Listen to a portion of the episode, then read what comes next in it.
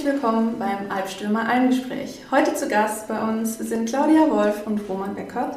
Die beiden sind unsere ersten Podcast-Gäste und die Gründer und Geschäftsführer von Bucket Ride. Ihr habt ja kürzlich euren zweiten Geburtstag gefeiert. Herzlichen Glückwunsch dazu erstmal. Vielen Dank. Gerne. Aber erklärt uns doch mal, was genau macht ihr denn bei Bucket Ride eigentlich? Ja, vielen Dank erstmal für die Einladung. Wir freuen uns, äh, hier sein zu dürfen. Was wir bei Bucket Ride machen. Ähm, also eines unserer Geschäftsfelder, das äh, Hauptgeschäftsfeld sind Mountainbike-Camps und äh, Reisen für, wir nennen es immer eine campingaffine Zielgruppe. Das heißt, ähm, für Gäste, für Kunden, die mit ihrem Camper anreisen oder mit ihrem Pkw und Zelt im Gepäck und darin dann eben auch übernachten und wir dann tagsüber unser Mountainbike-Programm gemeinsam durchziehen. Ähm, zum Beispiel eben bei Fahrtechnik-Camps ist es dann eben der Fokus eher auf Fahrtechniktraining und Coaching. Und bei Reisen liegt der Fokus dann eben dementsprechend mehr auf Skyding, aufs Tourerlebnis, äh, dass man gemeinsam eben schöne Mountainbike-Touren fährt, abends dann wieder oder nachmittags dann wieder zurückkommt ins Camp und abends dann eben gemeinsam am Lagerfeuer den Tag ausklingen lässt. Vielleicht noch ein Barbecue und ein Bierchen oder wie auch immer. Ähm, genau, das ist so unser Konzept. Sehr schön. Das klingt super interessant für mich. wie seid ihr überhaupt dahin gekommen? Also wie ist, wie ist die Idee entstanden? Ähm, die Idee ist eigentlich aus unser, unserem persönlichen Lebensstil, sage ich jetzt mal, entstanden. Also wir beide haben uns 2014 kennengelernt und äh, ein paar Monate später haben wir unseren ersten Camper gekauft. Und seitdem sind wir eigentlich jedes Wochenende gemeinsam unterwegs. Im Sommer beim Mountainbiken, im Winter beim Snowboarden. Ja, und ähm, das haben wir natürlich am liebsten irgendwie gemeinsam mit unseren Freunden gemacht und haben diese Freiheit und Flexibilität genossen und uns irgendwann gedacht, das funktioniert so gut und es macht so viel Spaß, warum könnten wir das nicht äh, auch mit Gästen machen und anderen Leuten das zeigen, was wir eben so gerne machen. Und ähm, so ist ja erstmal die Idee entstanden. Ähm, Roman war aber damals noch ähm, angestellt bei einem Dienstleister für BMW. Und ich war noch im Studium, beziehungsweise gerade fertig mit dem Sportstudium und eigentlich relativ flexibel. Und dadurch, dass dann durch einen, wir nennen es mal im Nachhinein betrachtet, einen glücklichen Zufall, äh, dass Romans Beauftragung bei dieser Firma nicht mehr verlängert wurde, was natürlich im ersten Moment nicht so schön war, aber ähm, im zweiten Moment uns dann irgendwie die, die, die Gelegenheit, die Gelegenheit geboten, hat, geboten hat, den Schritt dann doch weiter zu gehen und aus der Idee wirklich ein Konzept zu machen und das Ganze umzusetzen. Also es war natürlich schon länger irgendwie der Wunsch, irgendwann mal seine Leidenschaft vielleicht irgendwie zum Beruf zu machen. Also ähm, es war jetzt äh, zumindest bei mir in dem Anstellungsverhältnis jetzt nie so, dass ich gesagt habe, das ist das, was ich jetzt bis an mein Lebensende, bis zur Rente irgendwie machen will, sondern es gab schon immer den Wunsch, irgendwie mal irgendwann was zu machen, wo man auch irgendwie ja, mehr dafür brennt. Und ähm, ja, das war dann eben die Gelegenheit äh, zu sagen, jetzt wäre der Zeitpunkt, äh, das mal auszuprobieren. Und das haben wir dann gemacht ist ja auch so ein bisschen die Krux so dahinter, den passenden Zeitpunkt zu erwischen, mhm. weil man hadert ja dann auch zwischendurch. Ist das jetzt der Moment, in dem wir durchstarten oder gehen wir lieber nochmal die sichere Bahn? Aber ihr habt das Abenteuer gewählt, wie du schon gesagt hast, den, äh, die Leidenschaft zum Beruf gemacht. Und das fanden wir super interessant auch, weil wir brennen da ja auch so für. Ähm, was uns noch interessieren würde, weil ihr seid ja, ihr sagt, ihr seid zu zweit gestartet. Seid ihr immer noch zu zweit? Seid ihr in der Zeit gewachsen? Wie schaut es denn da so aus? Wir sind immer noch zu zweit. Ähm, wir machen das ähm, gemeinsam als, als äh, Zweierteam und ähm, ist auch erstmal noch so geplant, so dass es so bleibt. Wir haben natürlich die Möglichkeit, wenn wir mehrere Gruppen als jetzt zwei Gruppen, also zwei Gruppen kriegen wir ja gut ähm, alleine betreut. Ähm, sollten wir mehr als zwei Gruppen haben bei einer Veranstaltung, dann würden wir externe Guides mit dazu nehmen. Aber es ist jetzt nicht so, dass wir jetzt irgendwie ein Team um uns herum aufgebaut haben oder gerade dabei wären, eins aufzubauen, um jetzt, ähm, an, um, um, jetzt Teams loszuschicken, die jetzt ähm, an verschiedenen Wochenenden oder am selben Wochenende verschiedene Camps an verschiedenen Locations irgendwie ähm, machen. Das ist jetzt aktuell nicht unser Plan. Okay. also sehr, man ist als Kunde oder als vielleicht, wenn man bei euch dann auch bucht, Teammitglied vielleicht sogar irgendwo. Ja, also, dann landet man dann, zwangsweise bei uns. also ganz nah sozusagen. Ja, genau. Sehr, sehr, sehr cool. Was für, eine, was, was für einen Kunden habt ihr denn da so? Habt ihr da so die ähm, Standard, ja vielleicht nicht Standard, aber habt ihr da so die ähm, die sehr Bike-enthusiasmierten oder auch mal so äh, Kunden, die Neuland betreten wollen, vielleicht sogar. Wie schaut es denn da so aus? Es ist eigentlich ziemlich breit gefächert, ähm, je nachdem, was der Kunde sich für ein Angebot raussucht. Also wir haben eigentlich sowohl für Einsteiger als auch für den bisschen versierteren äh, Mountainbiker oder die Mountainbikerin für jeden was im Angebot, sage ich jetzt einfach mal. Und bei unseren Reisen muss man schon eher ein bisschen erfahrener sein, weil einfach das Gelände das so vorgibt letztendlich. Ähm, bei den Fahrtechnik-Camps kommt es eben ein bisschen drauf an, auf die Location letztendlich. In manchen Locations bietet es sich an, was für Einsteiger zu machen, in anderen eher für Fortgeschrittene. Und so ist es eigentlich wirklich ziemlich bunt, unser äh, unsere, unsere Kunden, ich sage jetzt mal so grob zwischen Ende 20 bis Mitte, Ende 40, ist eigentlich alles mit dabei.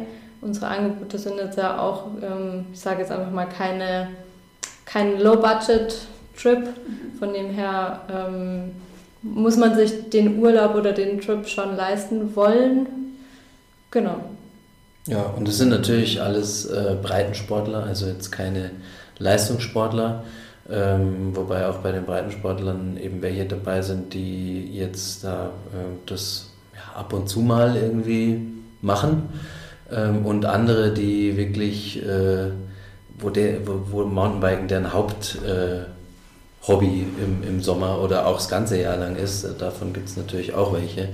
Ähm, da ist, ist beides dabei. Also, genau. Ja, und viele ähm, kommen mit, weil sie einfach äh, Lust haben, andere Leute kennenzulernen, die den gleichen Sport machen, weil sie sich ein bisschen weiterentwickeln wollen, auch in ihrer Fahrtechnik. Und ähm, viele haben auch gesagt, sie fanden einfach die Idee schön und brauchen überhaupt kein Hotel, weil sie sowieso den Camper haben. Und ja, und dann noch begleitete Tour, man muss die sich nicht selber raussuchen. Genau, genau du musst dich um nichts kümmern. Mhm. Wir bereiten auch das Frühstück für alle zu. Also das ist so noch ein kleines Add-on zum Campingurlaub, mhm. dass man morgens äh, zum gemachten Frühstücksbuffet kommt und das sich auch kommt sehr gut an, das wird sehr geschätzt von den Leuten. Tatsächlich. Ja. ja. klar, wenn man die andere Variante kennt, dass man sich das Frühstück da selber machen muss in so einer Tour, mhm. dann äh, schätzt man es natürlich sehr. Gerade dieser der Full Service ist ja dann auch total toll, weil der Kunde kann sich ja nur aufs Fahrradfahren ja. im Prinzip konzentrieren oder aufs Biken. Also ja. genau. ihr nehmt sozusagen den ganzen Stress aus dieser Situation raus und der Kunde ist für sich und genießt das Biken und die Natur. Also ja. super Prinzip. Ja. Man startet eben auch gleich gemeinsam irgendwie in den Tag, sonst wäre es irgendwie so, jeder macht sein Frühstück selber ähm, der eine ähm, macht es gleich am Aufstehen, der andere, also und dann verteilt mhm. sich das irgendwie so und dann ist man von Anfang an ist dann so ein Gewusel irgendwie drin. Und wenn man eben eine feste Uhrzeit hat, ab da gibt es Frühstück, dann landet man erst einmal alle gemeinsam am Frühstückstisch und ähm, startet dann einfach entspannter in den Tag auch rein. Super schön. also stelle ich mir persönlich sehr schön vor. Ja, magst du mal mitkommen? Und was äh, tatsächlich für uns auch sehr schön ist, ähm, mit der Zielgruppe, die wir ansprechen, haben wir tatsächlich auch so ein bisschen, wir nennen es mal die natürliche Auslese. also die äh, meisten Leute, die dabei sind, haben einfach ähnliche Interessen wie ja auch wir und das macht das Ganze meistens einfach zu einem schönen harmonischen Gruppenerlebnis und zu einer schönen Dynamik. Mhm. Klar, das kaufe ich euch auf jeden Fall. Also ich sag mal so, diese äh, Camping-Enthusiasten, die sind sehr genügsam. Ja, die brauchen eigentlich gar nicht viel Klimbim und was weiß ich und feiern es total, wenn es dann irgendwie gemachtes Frühstück gibt. Also das ist ja schon äh, total der Wahnsinn. Ja. und dementsprechend ist das eben diese Kombination aus, aus äh, ja, Camping und Mountainbike. Also wenn man die beiden Leidenschaften schon mal übereinander legt, dann ähm, kommt ein sehr entspannter Kunde dabei raus. Irgendwie so. also haben wir so die Erfahrung gemacht. Ja. Man kann ja schon fast sagen, dass bei den Mountainbikern ähm, das Camping allein schon wegen der, des Platzangebots vorherrschend ist, was so die Fahrzeugwahl angeht. Also meine Erfahrung aus dem Bikepark, da sieht man eigentlich meistens VW-Busse, Sprinter, Ducatos. Das, stimmt. ist eigentlich ja. eh schon vom Fahrzeug her vorgegeben und dann, dann sieht man in den Pausen die Leute oft auf Campingstühlen davor sitzen, Bike lehnt am Auto. Ja. Das ist also dieser unkomplizierte, sehr naturbegeisterte Bike. Ja. ja Bike-Fan, der euer Standardkunde ist, oder? Ja, genau. Also es ist tatsächlich eben in diesem Mountainbike-Lifestyle ist das Camping-Thema halt schon sehr stark vertreten, sage ich jetzt mal. Ähm, natürlich nicht bei allen, aber ähm, wenn man sich mal so die, äh, die, die Gesamtmenge anschauen würde, dann glaube ich, ist der, der Prozentteil, äh, Prozentsatz derer, der die campen, schon recht groß unter den Mountainbikern. Super. Ich habe euer, hab euer Frühstück jetzt irgendwie so als Highlight so also dazu gezählt gefühlt. Also ist ja schon dann so was Spezielleres, was damit kommt. Ähm, dann könnten wir ja mal von den Highlights zu den Meilensteinen übergehen, oder? Ja. Wie sind denn bei Bucket Ride, was sind denn eure drei größten Meilensteine, die ihr so für euch festlegen könnt?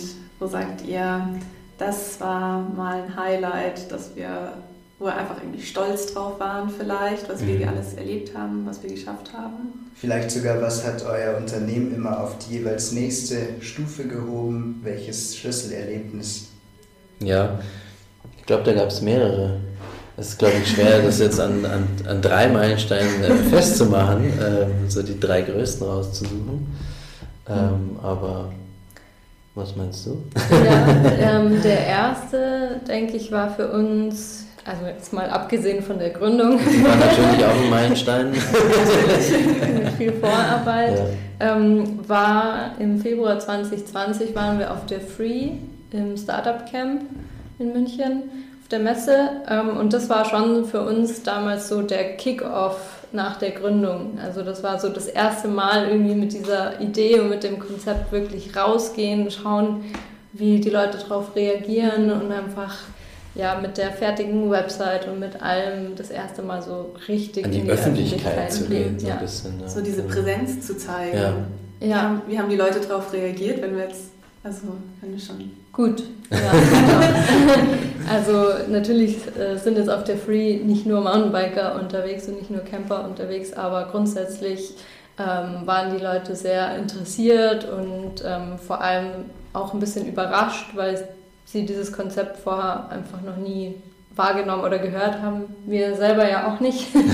auch bei unserer Recherche haben, ähm, also wir glauben zumindest, dass wir bisher die einzigsten sind, die das so in dem Stil machen. Von dem her waren die Reaktionen sehr, sehr positiv und wir haben auch extrem viel gutes Feedback und Rückhalt von bekannt, vom Bekanntenkreis, von anderen Reiseveranstaltern und von vielen Leuten so aus der Bike-Szene bekommen, die alle gesagt haben, ja, ihr seid schon auf dem richtigen Weg und habt eine coole Idee, die mal irgendwie ein bisschen anders ist.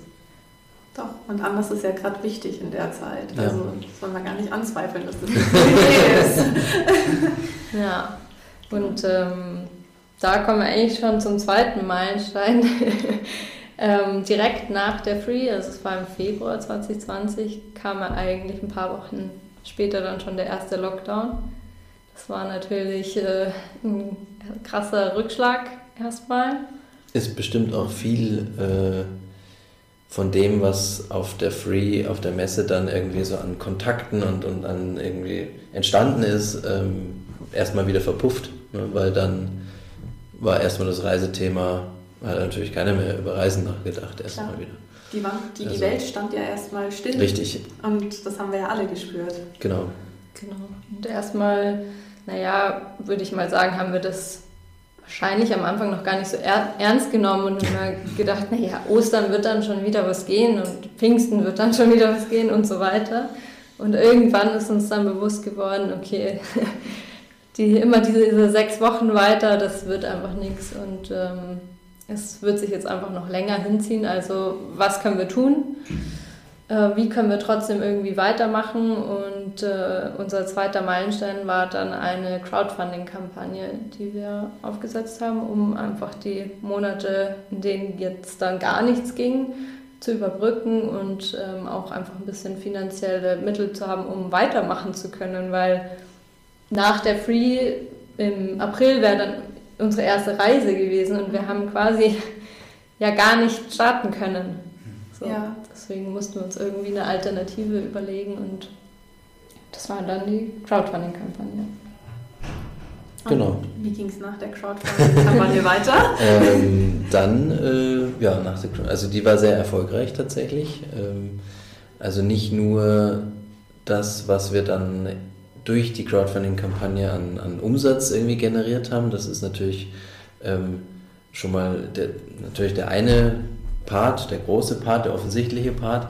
Ähm, und damals war es so, wir haben uns ja noch äh, super viel Gedanken gemacht, bei welchen ähm, Limits oder ähm, man setzt da ja immer so ein finanzielles Limit irgendwie für die äh, Kampagne irgendwie so das erste Ziel und das zweite Ziel. Das erste Ziel muss erreicht werden, damit überhaupt das Geld dann eingesammelt wird. Ähm, und da hat man sich natürlich im Vorfeld Gedanken gemacht, wo setzen wir dieses Ziel, damit es halt erreicht wird. Ähm, und da haben wir erst darüber nachgedacht, ja, zweieinhalbtausend irgendwie, ja, es ist ja schon viel Geld. Ähm, naja, und nach äh, innerhalb der ersten 48 Stunden waren wir schon bei 7000 Umsatz. Ähm, also das äh, ging dann richtig, richtig gut. Ähm, letztendlich haben wir dann, glaube über 13.000 Euro Umsatz gemacht mit der Kampagne, ähm, was natürlich viel, viel mehr war, als wir gedacht haben. Wir haben ja schon Sorge gehabt, dass wir die zweieinhalb erreichen. Ähm, und was aber eben auch noch ähm, nicht zu vernachlässigen ist, ist eben dieser Marketing-Effekt, den die äh, Crowdfunding-Kampagne gehabt hat, einfach dadurch, dass man über viele Kanäle ähm, auch diese Story halt irgendwie erzählen konnte ähm, und viele Leute erreichen konnte und die das dann auch wieder geteilt haben und so weiter. Also ähm, hat uns schon sehr viel gebracht, auch für einen allgemeinen Bekanntheitsgrad. Ähm, das hatten wir im Vorfeld auch gar nicht so auf dem Schirm. Ähm, also kann man auf jeden Fall empfehlen. ähm, genau, nach dieser äh, Crowdfunding-Kampagne ging es dann ja Gott sei Dank, ähm, wir haben dann einen Großteil oder einen großen Teil der, ähm, des Merchandises, was wir für diese Crowdfunding-Kampagne haben anfertigen lassen und dann eben auch äh, verteilt haben, äh, versendet haben haben wir mit so einem Lastenrad dann ausgefahren. Also zumindest das, was so in München und im, im so erreichbaren äh, Umkreis lag, haben wir dann ausgefahren. Ja, und dann ging es ähm, 2021, also dieses Jahr dann auch wieder etwas verspätet. Aber zumindest mal im Juni dann ähm, los mit den ersten Camps. Genau. Ähm, und der nächste Meilenstein war dann Ach so, nee, nicht der nächste, sondern auch ein Meilenstein war eigentlich ja, unser erstes Camp klar, überhaupt. Klar. Ja, das erste Camp und auch die erste Reise. Ähm, das erste Camp war ja im äh, Juli 2020. Ähm, und das war natürlich äh, ein großer Meilenstein, dann das erste Mal mit Kunden unterwegs zu sein oder mit einer Gruppe unterwegs zu sein und zu schauen, ob das Konzept überhaupt so aufgeht, wie man sich das vorgestellt hat, ob das alles hinhaut ähm, oder ob, und ob es überhaupt, überhaupt so ist, ob sich so anfühlt, wie man sich das vorher ausgemalt hat. Ähm, und das äh, hat eigentlich von Anfang an war das so, als, äh, also es hat sich nicht so angefühlt, als hätten wir, wäre das jetzt unser erstes Camp gewesen, sondern es war einfach, als würde man schon lange nichts anderes tun, also oder so wie es eigentlich, eigentlich ja auch ist, also so wie wir privat eben immer am Wochenende unterwegs sind, ja auch mit Gruppen, aber halt mit Freund, Freundesgruppen, war es halt dann mit, ähm, mit, mit Kunden und das war super. War super, ja, hat gut ja. gepasst. Wie schön, dass das ja. so auf Anhieb so, so ein bisschen wie Fahrradfahren. Verlernt man nicht, also thematisch natürlich wie Fahrradfahren. Verlernt man nie Fast und gut, ja. äh, genau. doch, super. Ihr habt jetzt davon geredet, dass ihr nicht nur drei Meilensteine habt. Habt ihr noch einen parat, den ihr noch mit aufzählen wollt? Ähm, ja gut, wir haben dann, ähm, wann war das dann? Im, das war dann eigentlich nach der Crowdfunding-Kampagne, gell? Oder in dem Zeitraum haben wir uns dann entschieden oder wir haben dann überlegt, was können wir noch irgendwie marketingtechnisch machen, um ja, unseren Bekanntheitsgrad zu steigern und ähm, mit möglichst wenig Einsatz, möglichst viel zu erreichen. Und dann hatten wir, war eben ein Gedanke auch, ähm, Artikel im, in Mountainbike-Magazinen zu schalten, beziehungsweise ähm, in, in Printmagazinen halt dann zu veröffentlichen. Und wenn man sich dann anschaut, was so eine Doppelseite im Bike-Magazin kostet, dann ähm, rudert man schnell wieder zurück und überlegt sich das ganz genau, ob das Sinn macht. Ähm, und letztendlich haben wir uns dann aber dazu entschieden, dass wir eine Story über unsere Toskana-Reise, also über unseren Toskana-Roadtrip, ähm, eine Story machen und haben dann da eine Redakteurin und eine Fotografin mit auf Tour genommen, äh, sind quasi unseren Roadtrip einmal abgefahren und ähm, haben dann diese, diesen Artikel oder die, diese Story äh, als Artikel in verschiedenen Magazinen äh, veröffentlicht. Und diese erste Artikelveröffentlichung war natürlich auch irgendwie äh, ein Meilenstein. Das war dann auch im Enduro-Magazin, äh, kennt man auch so in der, in der Bike-Szene. Ähm, und tatsächlich ist auch das Enduro-Magazin, also der Artikel im Enduro-Magazin, dieser allererste Artikel, ähm, der, der am meisten Return am Ende eigentlich auch gebracht hat. Also wir hatten ja dann noch andere Veröffentlichungen, äh, die sich ja auch einen guten Beitrag geleistet haben, aber so einen richtig messbaren Return kam in erster Linie übers äh, Enduro-Magazin, dann über den Artikel, wo dann bei uns eben Leute im Camp dann dabei waren, die gesagt haben, ja, wir kennen euch aus dem Enduro-Magazin. Mhm. Ja, das ist natürlich schon cool. Ja. Da, da habt ihr euer Man merkt, dass es funktioniert. Entschuldigung. Nee, was? Da habt ihr dann euer Reporting sozusagen rausgezogen, weil ihr die Leute direkt auch darauf ansprechen konntet, woher, genau. hey, woher kennt ihr uns denn eigentlich? Ja, genau. Okay, so hat es sich dann messen lassen. Auch ja. spannend, genau. genau. Weil man sagt ja eben, dass Print eben das Print den Nachteil mit sich bringt, weil man es ja nicht messen kann. Man kann ja nur nachfragen. Äh, ja, man kann natürlich äh, schwer messen, was es jetzt für den allgemeinen Bekanntheitsgrad ähm, bringt. Das ist natürlich schwer messbar, aber ähm, wir fragen ja unsere Kunden auch grundsätzlich bei der Buchung im Prinzip schon immer mit ab, ähm, woher sie uns kennen. Und ähm, die, die dann da bei uns buchen, klar, das ist natürlich dann direkt messbar. Ja. Zwar haben wir ja gerade eben von euch gehört, dass ihr die Free hattet, dass ihr euer Crowdfunding hattet, ihr auch schon in äh, einem Printmagazin wart. Ähm, wie schaut es denn bei euch aus als Dienstleister? Was für Vermarktungskanäle habt ihr denn noch, die ihr ähm, ja, bespielt, sage ich jetzt mal? Und ähm, wie schaut eure Kommunikation nach außen aus? Wo legt ihr da den Wert drauf? Mhm. Ähm, also ich fange vielleicht nochmal gehen vielleicht noch mal einen kleinen Schritt zurück, mhm. was so unsere größten Herausforderungen waren im Zusammenhang mit der Vermarktung. Ähm, zum einen, dass wir eine Dienstleistung haben, die es so noch nicht gab vorher. Und äh, wir immer wieder irgendwie in das Problem gestoßen sind, naja, wer sucht denn jetzt nach Mountainbike Camp oder Reise mit Camper oder nach geführter, äh, geführtem Roadtrip mit Camper, weil kein Mensch weiß, dass es das überhaupt gibt. Also sucht eigentlich auch keiner so spezifisch danach. Das war so die eine Herausforderung, die uns äh, begegnet ist. Und die zweite war, dass wir eigentlich überhaupt kein Budget hatten. Und ähm, wir versucht haben, mit dem minimalsten Aufwand, sage ich jetzt mal, vor allem finanziell, ähm, das meiste irgendwie rauszuholen. Ähm, und so sind wir letztendlich auf einen ziemlich breiten Mix, ähm, haben wir uns für einen breiten Mix entschieden aus zum einen natürlich ja Social Media, weil man schnell. Kostet erstmal nicht viel. Es kostet erstmal nichts, ja. Und ähm, man, man kann relativ schnell und einfach viele Leute erreichen. Vor allem so die, die richtigen Leute, die richtige Zielgruppe. Ähm, Magazine hatten wir ja sowieso vorhin schon gesagt, dass wir da auf jeden Fall uns gedacht haben, gerade mit diesem neuen Konzept ähm, kann man da, den, wenn wir es in verschiedenen Magazinen platzieren, ähm, einfach auf uns aufmerksam machen. Das war so das Ziel dahinter.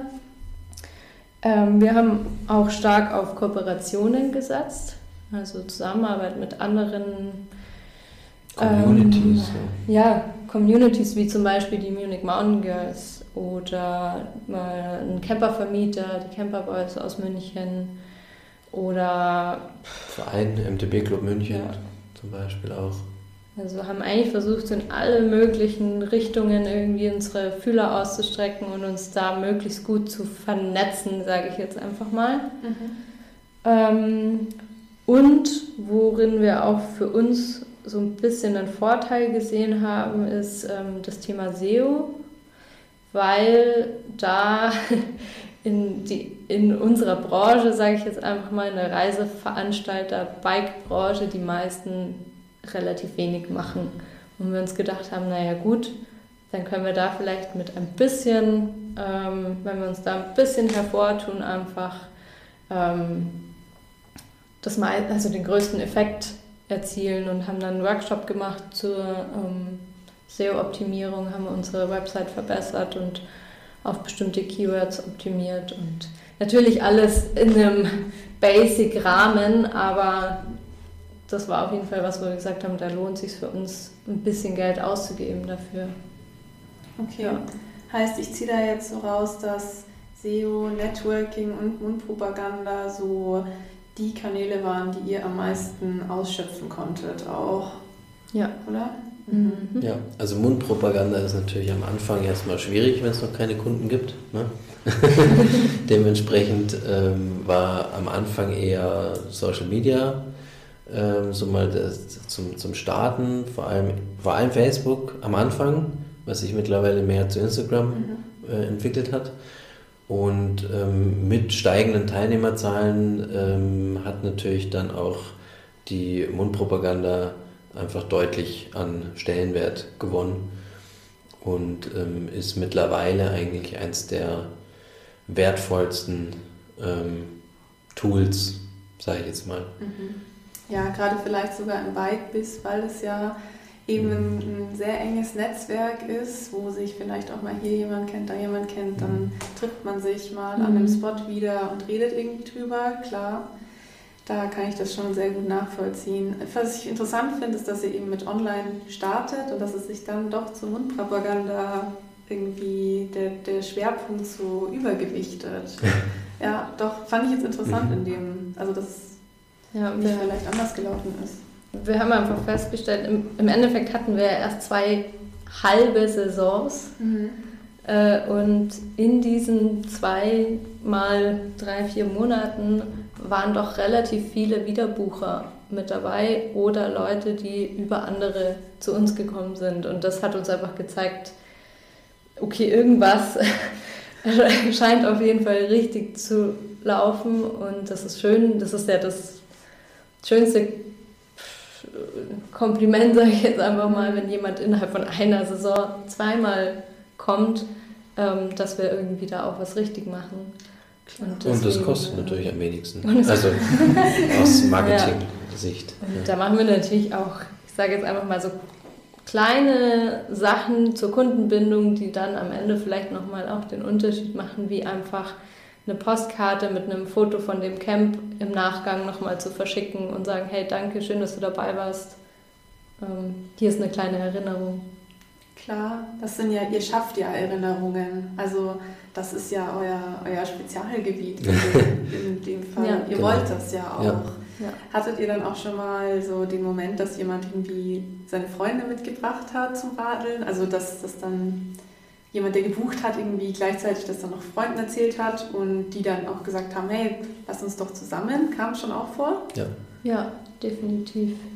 Auf jeden Fall. Also sowohl als auch, es kamen eben zwei, drei Freunde oder Freundinnen gemeinsam zu einem Camp oder einer Reise, aber genauso viele auch Einzelpersonen, das ein oder andere Pärchen mal, also ganz bunt gemischt. Wie ist denn so aktuell die normale Customer Journey, wenn ihr Kunden bekommt? Oder gibt es überhaupt eine normale, in Anführungszeichen, Customer Journey? Ja, die ist kompliziert, aber persönlich. also bei uns die Customer Journey, also ich nenne es jetzt oder einfach mal der, der Buchungsprozess im Endeffekt, ne, ist äh, der Kunde ähm, kriegt irgendwie von uns mit ne, und ähm, interessiert sich dann für ein Angebot und ähm, stellt dann per ähm, Kontaktformular eine Anfrage die kommen dann bei uns äh, per E-Mail rein. Wir beantworten dann die Anfrage. Der Kunde kriegt von uns auch einen äh, Fragebogen dann nochmal mitgeschickt, wo er eben angeben kann, ähm, wo, wie so seine Bike-Erfahrung ist und was er so fährt, wo er sich einschätzt, was für ein Level und natürlich halt einfach die persönlichen Daten, die wir brauchen, um ein Angebot zu erstellen. So, und dann kriegt er von uns ein Angebot äh, zugeschickt. Das Angebot nimmt er dann an oder auch nicht. Im Idealfall natürlich nimmt das an. Und wenn er es angenommen hat, dann kriegt er von uns eine Rechnung. Und die Reiseunterlagen. Und die Reiseunterlagen, genau. Also es geht erstmal ein paar Mal hin und her, bevor es dann zum, zum, zum tatsächlichen Abschluss kommt. Ähm, was zum einen natürlich äh, ein großer Aufwand für uns ist, ja, vor allem dann in der Saison. Ähm, während wir ja sowieso dann irgendwie unterwegs sind und so weiter und so fort. Zum anderen ist es natürlich auch für den Kunden ähm, ein langer Prozess. Ähm, und wir wissen auch, dass es Kunden gibt, die äh, drauf stehen, direkt sofort buchen und per PayPal bezahlen zu können äh, und die das dann abschreckt, wenn es ein langer Prozess ist. Ähm, auf der anderen Seite ist, sehen wir auch einen gewissen Vorteil. Vor allem haben wir das eigentlich bewusst für den Anfang so entschieden, das so zu machen, bis wir mal wissen, wie das Ganze so läuft, wie die Leute drauf sind und so weiter und so fort, dass wir einfach in den persönlichen, direkten Austausch mit den Leuten kommen, bevor sie buchen. Ähm, das war uns äh, vor allem eben am Anfang war uns das ganz wichtig, ähm, weil halt doch einfach immer nochmal Rückfragen kommen oder ähm, dir dann tatsächlich irgendwie, du dann schon merkst, ja, hm, vielleicht ähm, ist das Camp doch eine Nummer zu groß letztendlich dann oder zu schwer für den, für den Teilnehmer und das erfährt man eigentlich erst im persönlichen Gespräch. Mhm. Und ähm, da sehen wir so ein bisschen die Problematik, ähm, das rauszufinden über einen vollautomatisierten, unpersönlichen Buchungsprozess, ähm, damit dann nicht am Ende das Erlebnis nicht optimal gewesen ist für den Kunden und man dann im Nachgang den Ärger und unter Umständen auch wieder mehr Arbeit hat. Äh, das hilft dann letztendlich auch nichts. Ne? Das wäre dann noch schlechter. Äh, wir sind aber auch gerade dabei, ein Buchungstool zu implementieren, um einfach ein bisschen ähm, das Ganze ein bisschen zu vereinfachen. Aber grundsätzlich sind wir eigentlich schon Fans von dem persönlichen Austausch. Und ich finde, auch wenn es natürlich den einen oder anderen gibt, der gerne einfach schnell buchen möchte, bei den meisten hatte ich schon auch immer den Eindruck, dass es für den Kunden auch so eine Art Vertrauensvorschuss ähm, irgendwie gibt, wenn man schon mal so ein bisschen im Austausch war und einfach schon mal die Stimme gehört hat und man sagen kann, hey, mach dir keine Sorgen, du bist da gut aufgehoben in dem Camp, das passt für dich und so. Also diese Beratung, nenne ich es jetzt einfach mal, die wir da ja noch mitgeben, auch schätzen und sich dann wohlfühlen mit der Buchung. Die meisten haben ja tatsächlich auch noch irgendwie Fragen. Also ja. muss man ja auch sagen, es sind, glaube ich, die wenigsten, die überhaupt gar keine Fragen haben und dann einfach so buchen würden.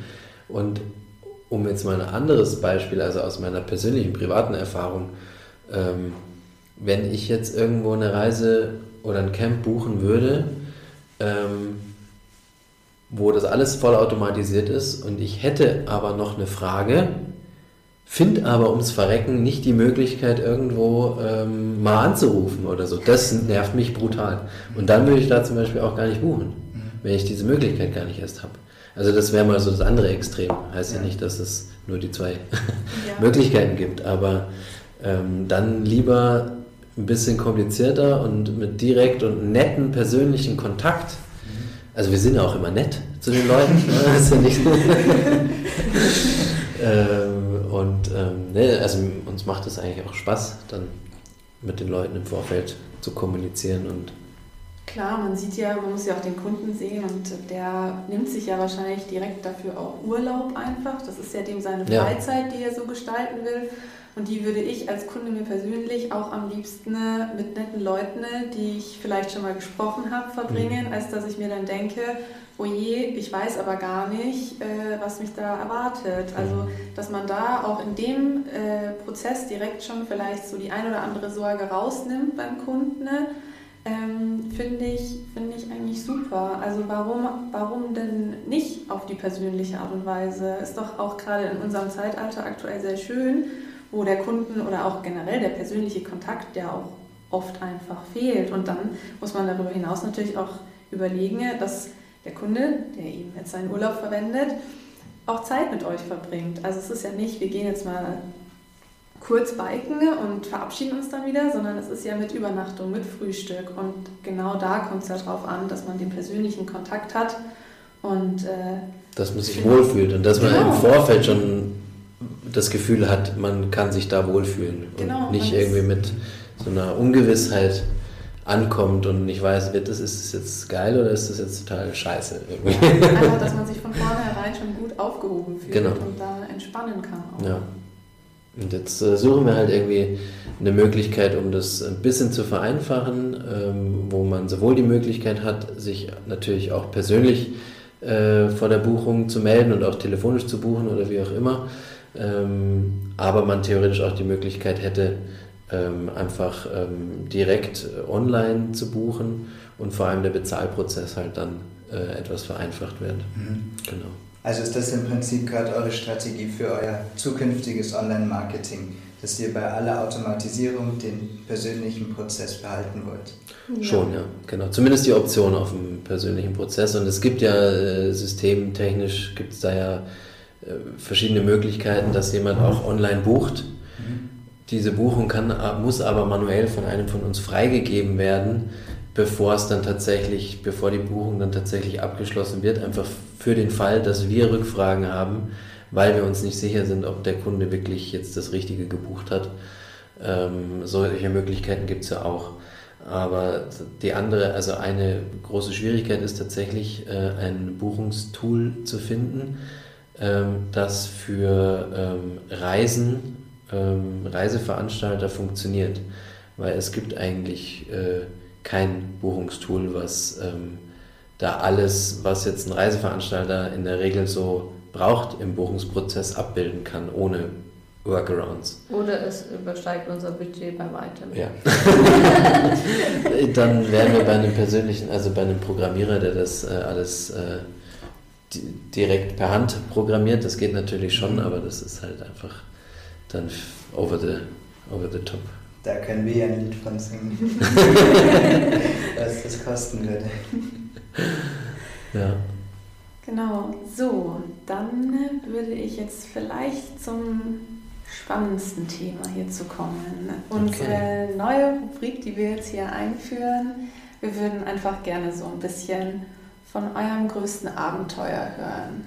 Also wir nennen das, die neue Rubrik heißt jetzt sozusagen äh, Albstürmers Abenteuer am Abgrund und ihr habt bestimmt ein paar Stories parat oder irgendwie eine große Story, die ihr da jetzt mal erzählen könnt, irgendwas Spannendes, wo vielleicht auch was kaputt gegangen ist, wo, wer weiß, vielleicht Naturgegebenheiten äh, nicht so waren, wie man sich das jetzt vorstellt.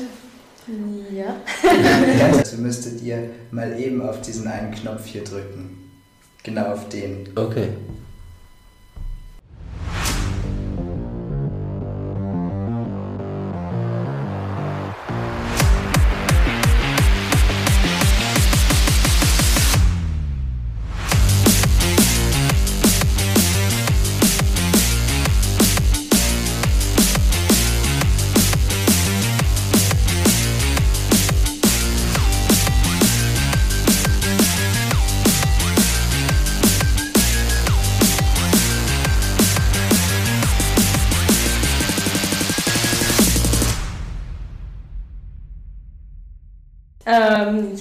Da fällt mir eigentlich direkt eine Geschichte ein, die ist jetzt gar nicht aus einem Camp oder einer Reise von uns, sondern eher eine persönliche, wenn das auch in Ordnung ist. Klar, auf jeden Fall.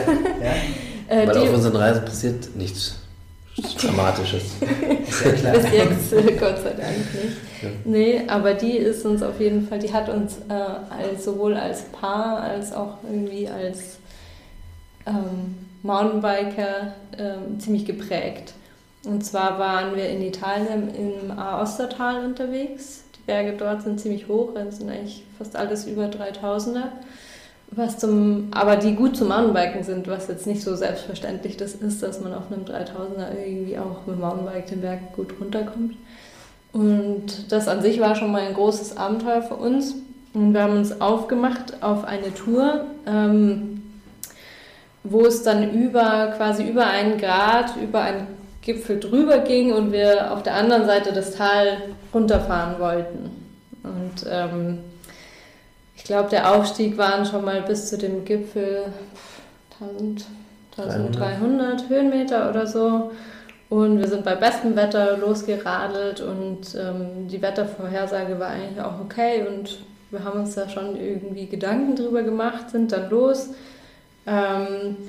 und der letzte Aufstieg zum Gipfel sind ungefähr 300 Höhenmeter, wo man dann eigentlich nicht mehr fahren kann, wo man sein Fahrrad tragen oder schieben muss.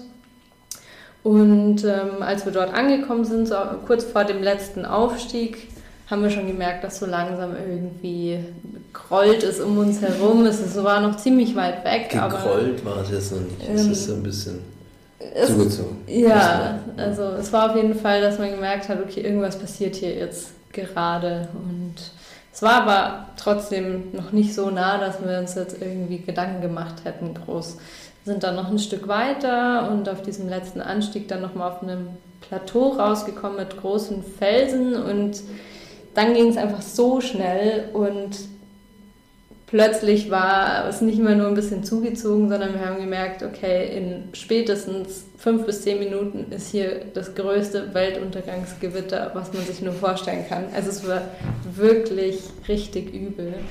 Und wir haben uns dann erstmal da irgendwie einen Platz auf diesem Plateau gesucht zwischen den Felsen und um uns unterzustellen, weil weitergehen war definitiv keine Option.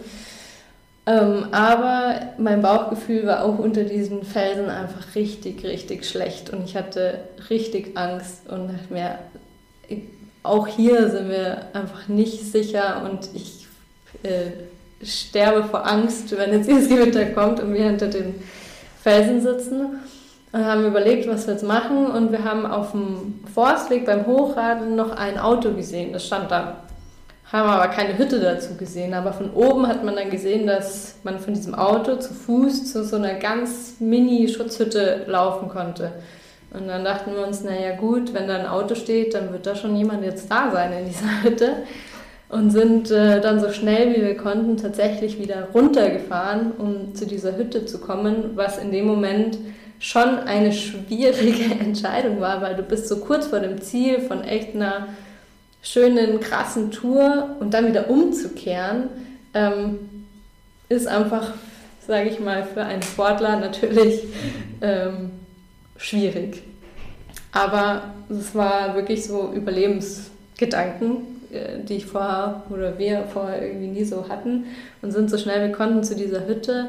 Und genau in dem Moment, als wir angekommen sind, hat dieses Gewitter angefangen und es war das schlimmste Gewitter, das wir je erlebt haben. Also es war wirklich, wirklich richtig heftig.